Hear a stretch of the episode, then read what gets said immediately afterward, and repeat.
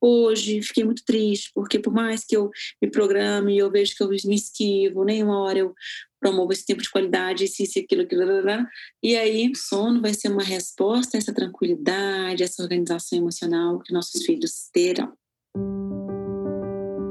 Olá, eu sou Lívia Praeiro, idealizadora do 8 Horas, mãe do Miguel e da Maria Luísa.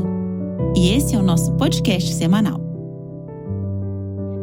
Organizar emocionalmente, meu filho vai dormir, porque eu preciso estar nessa busca por autoconhecimento, porque ele se conecta com a minha sombra. Então não é nada muito misterioso, não, gente. É literalmente uma, uma, um campo emocional mesmo, né? Desvincula do, do, do cordão umbilical e vai para o emocional.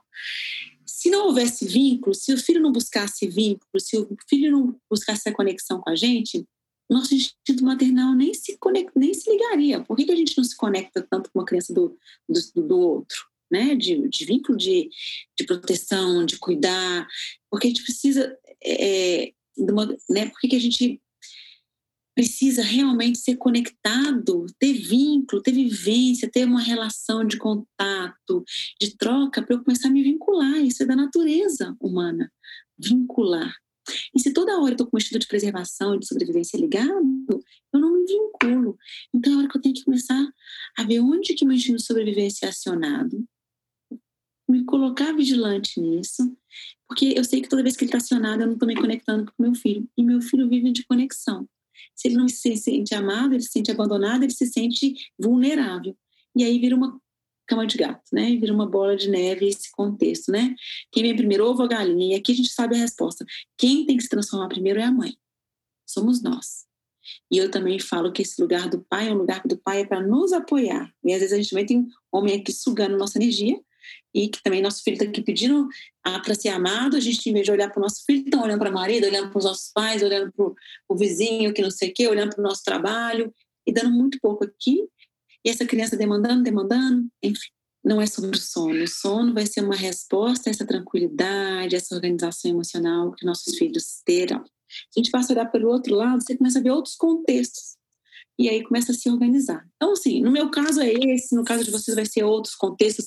Talvez não seja cama compartilhada, mas seja abrir as portas de um outro lugar, dentro do coração e receber, e as coisas vão se assentando. Entendeu? A gente deixa de perceber. Acho que é mais isso.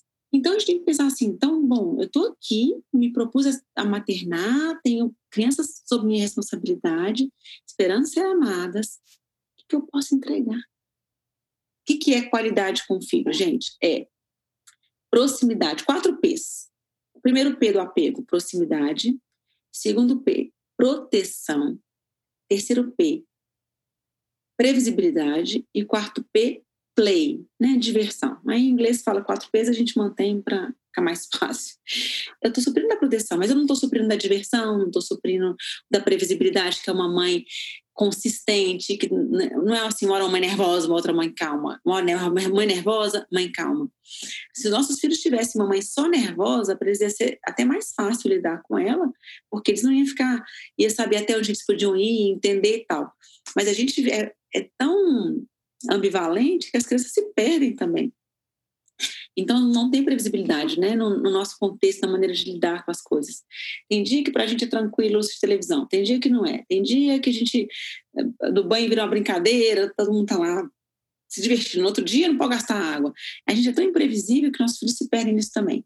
Então, eu falei de proteção, previsibilidade, diversão, que é o play, e o outro da conexão, né? Estar próximo, né? E aí, esse P, então, a gente vai ter que olhar de outro jeito. Então, a gente só, na cama compartilhada, a gente só está olhando a proteção, tá? A gente não está não tá pensando na proximidade, na diversão e na previsibilidade. Então, mas é importante também eu ter esse contexto de, de, de proteção é, sendo, sendo suprido, tá bom? A gente tem que achar esse tempo, gente. É, é, é difícil. Eu acho melhor a gente perceber que não está tendo do que achar que está tendo demais, sabe? Eu, eu já, tô, já, já vejo, já estou vendo tudo pelo copo meio cheio. que bom que já estamos, já estamos nesse lugar. Porque aquela culpa de, ah, essa profissional está falando isso, que absurdo, isso é uma culpa ali escondidinha de eu tenho medo de acessar isso. Quando a gente entende aquilo como uma verdade, né, ou como uma linha de raciocínio que me faz sentido, e, e me preocupo que não estou conseguindo suprir meus filhos em relação a isso, poxa, isso é importante demais, já é um grande passo.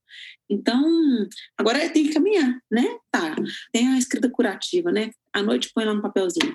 Hoje fiquei muito triste, porque por mais que eu me programe, eu vejo que eu me esquivo, nenhuma hora eu promovo esse tempo de qualidade, isso, isso, aquilo, aquilo, e aí eu vou me organizando, né? E toda vez escrevendo aquilo, e acaba, e acaba que eu escrevendo, eu vou percebendo por que, que eu não estou dando aquele tempo de qualidade, o que, que tem sugado meu tempo, quais são as minhas percepções, quais são os meus incômodos, meus desconfortos em relação a estar conectado com o filho, que vem da nossa infância, e as coisas vão clareando. Tá? Olha, a escrita curativa tem sido para mim que é, gente, escrever, escrever. Tem hora que a gente vai escrever que você fica até com vergonha do que você quer escrever, mas a sua mente começa a trazer coisas que você não percebia, sabe? Então, exercitem, que a gente começa a cair na real, entender a nossa nosso raciocínio, como que o nosso subconsciente nos conduz e a gente às vezes não percebe, mas a gente está agindo daquela forma porque tem uma dorzinha lá atrás que a gente não está acessando, não falando, não querendo ver. Mas na hora que você escreve, vem. Aproveitem, para a gente começar a entender nossos movimentos. Gostou desse tema? Fez sentido para você? Então aprofunde seu conhecimento com o nosso podcast fechado. Entre no nosso site www.8horas.com.br e clique em áudio curso. O áudio curso consiste em 50 aulas gravadas e encontros mensais ao vivo comigo. Até lá!